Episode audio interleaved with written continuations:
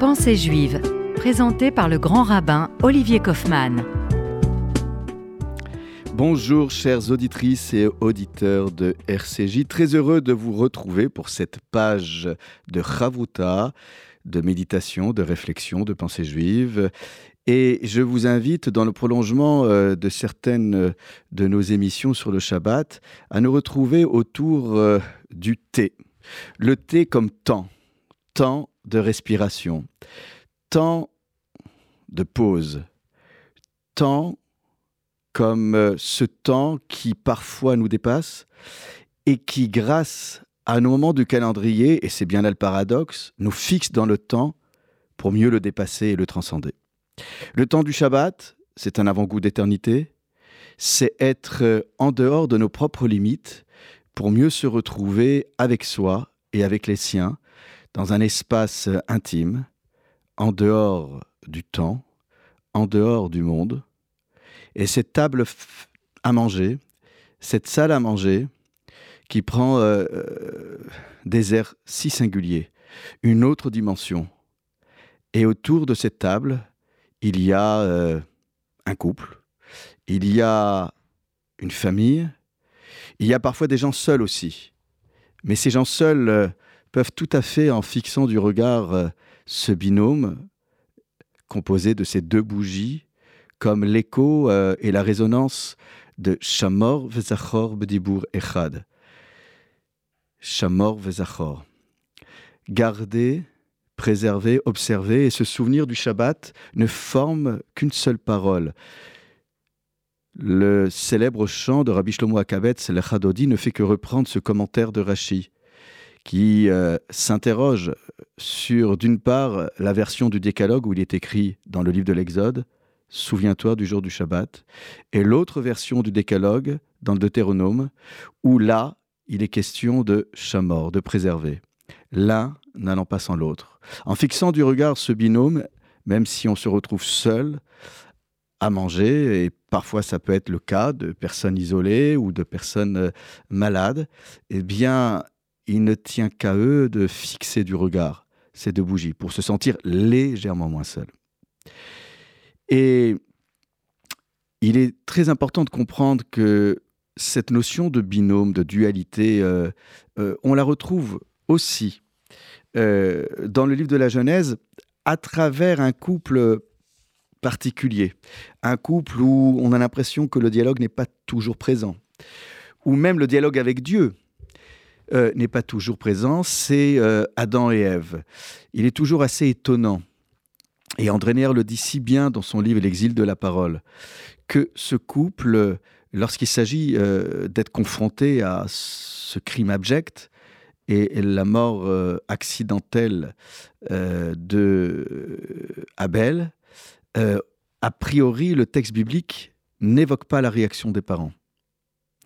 Il en va de même lorsque Dieu adresse cette bénédiction multipliez-vous, croissez, remplissez la terre, alors que nous sommes habitués à des personnages bibliques qui parfois disent euh, Inéni, mais voici, je réponds présent. Il y a dans la bouche d'Adam et Ève ni d'acquiescement, ni de manifestation euh, expresse euh, euh, de la joie en disant Amen ou en disant Inéni ou une marque d'engagement, de volontarisme. Et c'est ce même couple que je voulais aborder avec vous. alors même si le Shabbat n'a pas été donné à Adam et Ève, encore que, on peut bien évidemment faire le lien avec le texte que nous chantons dans le Kiddush du vendredi soir, qui est un extrait du livre de la Genèse. Il est intéressant de voir que le Shabbat pourrait s'installer comme une réparation, comme le tikkun, euh, d'un binôme quelque peu entaché par la distanciation, l'éloignement, distance sentimentale, mais distance géographique, puisque selon les commentaires, euh, il y aurait eu une séparation euh, assez longue installé au sein de ce couple si euh, étonnant. Rappelez-vous, dans le livre de Bereshit, dans chapitre 2, verset 25, on voit bien que le couple est mentionné à l'unisson. Il est rare d'en parler comme un binôme. Et là, le texte dit Shneem. Tous les deux. Les deux, littéralement.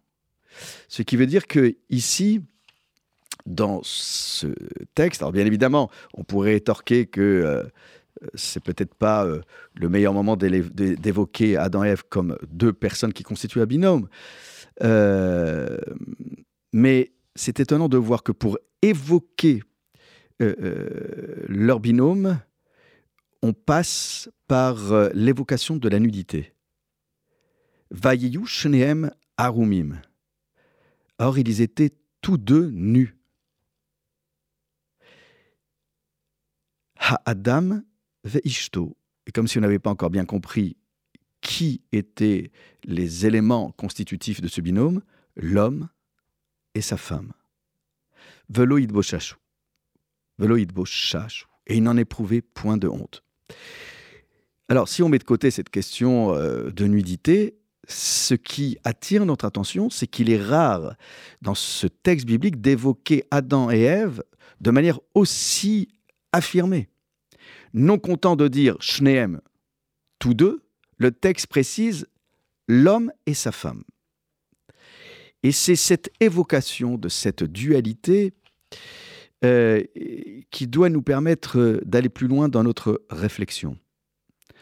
Nous avons ici une situation d'avant la faute du fruit défendu. A priori, si on suit la linéarité de ce texte, nous ne sommes pas encore à la consommation du fruit défendu.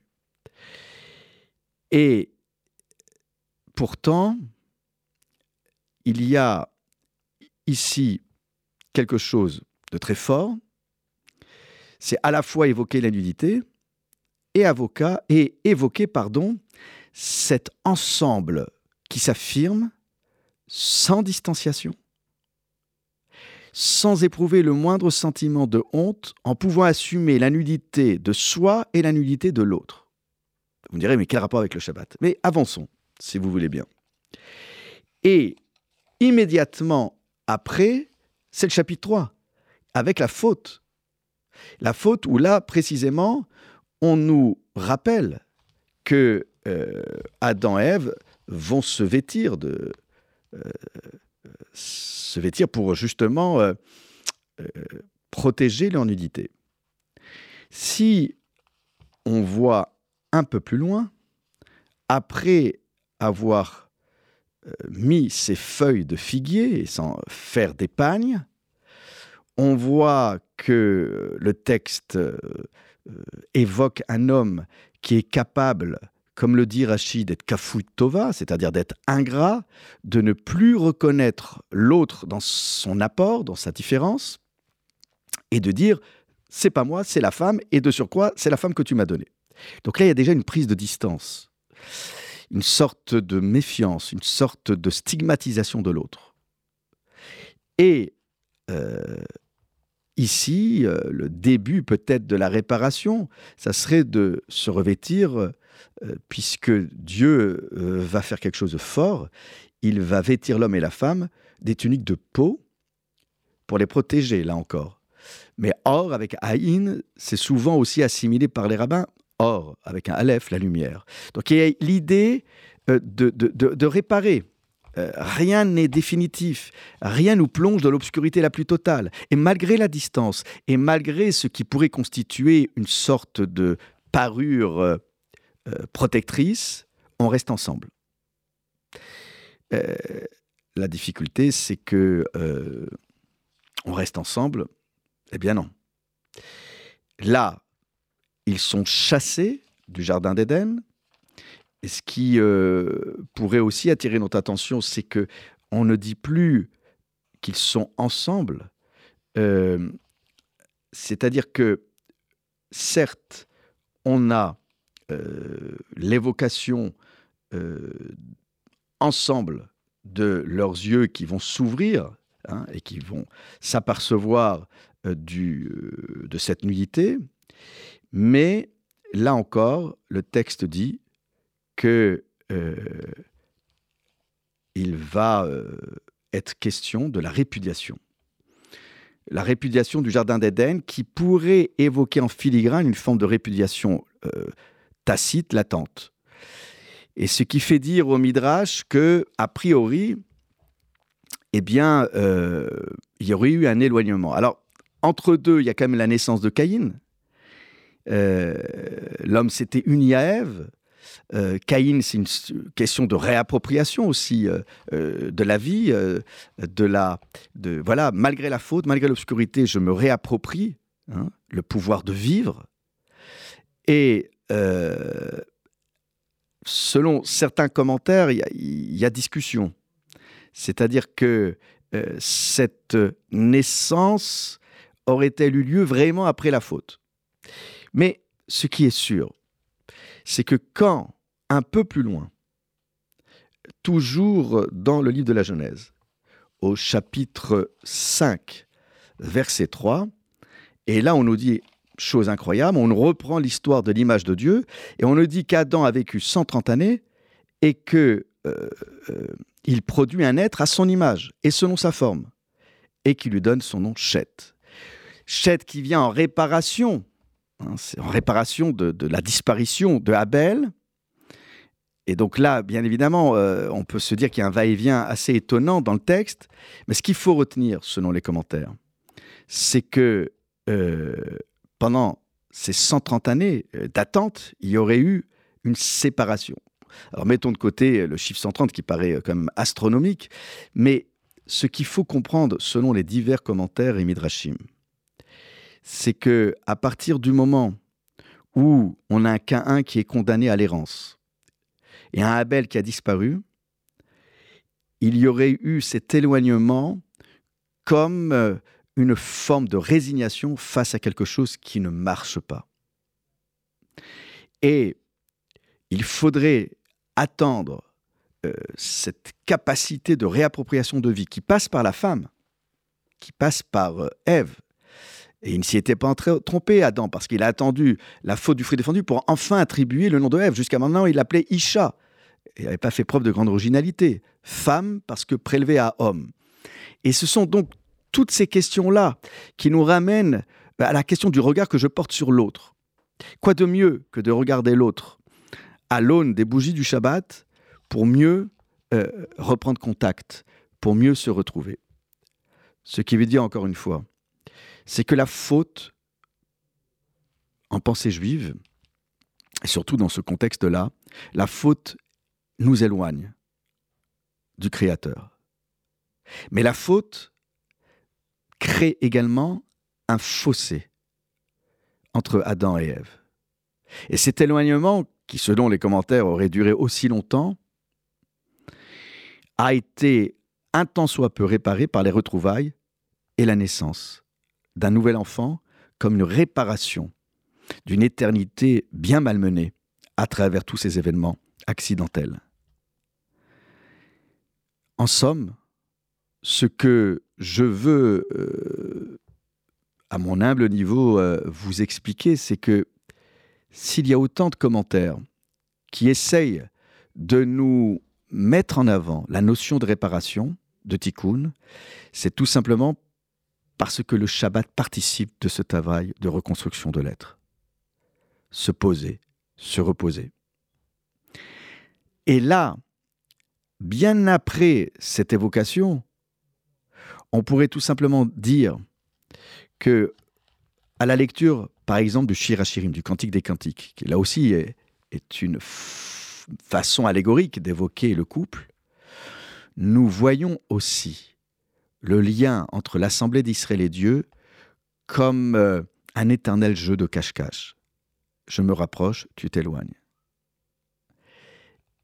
Tu te caches dans l'interstice de la roche et j'essaye de distinguer ton visage et de retrouver le son de ta voix, car ton visage est gracieux et ta voix est agréable.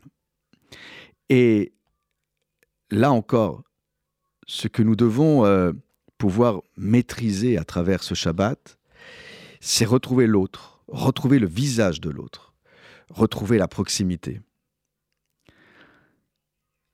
Vous le savez, et vous connaissez bien euh, ce précepte talmudique dans le traité euh, talmudique Sotash, page 17a. Lorsque l'homme et la femme peuvent se retrouver autour de ce projet shabbatique, par exemple, ou qu'ils se retrouvent d'une manière plus générale, eh bien, Shrina Benéen, la présence divine règne parmi eux.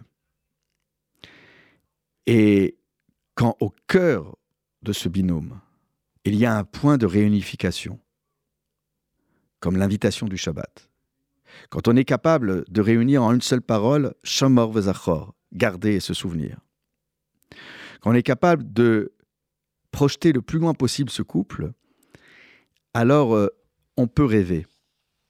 On peut rêver de perfection, on peut rêver de parachèvement. Ici, dans ce lien, il y a un véritable défi. Un défi qui peut euh, même aller jusqu'avant le Shabbat, c'est-à-dire cette notion de préparation. Une préparation du Shabbat qui pourrait s'apparenter à une forme de préliminaire amoureux au sein du couple. Lorsque euh, la Mishnah Shabbat dit que l'homme doit prononcer trois choses au sein de sa maison à la veille, juste avant le crépuscule. Et qu'en somme, l'une de ces questions, c'est porte sur l'allumage des bougies. Avons-nous préparé tout pour que les lumières puissent briller au sein de la maison Et que la Gemara elle-même, Gitin, page 6b, nous explique que ce n'est pas tant pour vérifier si les choses ont été faites, comme si euh, l'homme devait euh, se réduire à être un inspecteur des travaux finis. Non. Mais, comme le dit Rabba Baravuna, il ne suffit pas juste de les dire, comme dit la Mishnah. Euh, il y a, bien évidemment, au-delà de cette vérification, une façon de le dire avec une voix apaisée et apaisante, afin que toutes les personnes puissent accepter l'idée de faire entrer le Shabbat. Vous savez, c'est difficile dans un foyer où il y a plein de gens, euh, plein de membres de la maisonnée. Il y a toujours un enfant qui pourrait être réfractaire, qui pourrait euh, ne pas recevoir le Shabbat comme je le reçois, et puis d'une certaine manière, nous sommes si différents. Eh bien, si avec une voix apaisante, je peux tout simplement euh, appeler, attirer l'attention de chacun des membres pour euh, mieux retrouver les coins et recoins du Shabbat. Hadliku et air. Si je prononce par exemple cette phrase de cette Mishnah, est-ce qu'il y a allumage de la bougie Est-ce qu'il y a euh, une effectivité donnée à ce précepte, eh bien, euh, en somme, ce que nous demandent les rabbins, c'est de mieux se retrouver, non pas l'un par opposition à l'autre, comme si je devais euh, pointer du doigt l'autre dans sa capacité ou non à allumer les bougies, mais pour mieux l'inviter à s'associer, ou plutôt à m'associer à l'allumage de l'autre pour lutter contre euh, la séparation, pour lutter contre euh, l'émiettement de nos forces. Cette lumière, cette lumière qui vient, non pas pour nous mettre en accusation, mais pour mieux nous inviter à réparer l'obscurité qui s'est abattue sur le monde avec la répudiation du Jardin d'Éden d'Adam et Ève. Eh bien, mes chers amis, formons le vœu que nous soyons capables de nous réapproprier éternité, lumière, apaisement, avec un grand T, le temps de l'apaisement, le temps de l'éternité. À très vite. Shabbat Shalom.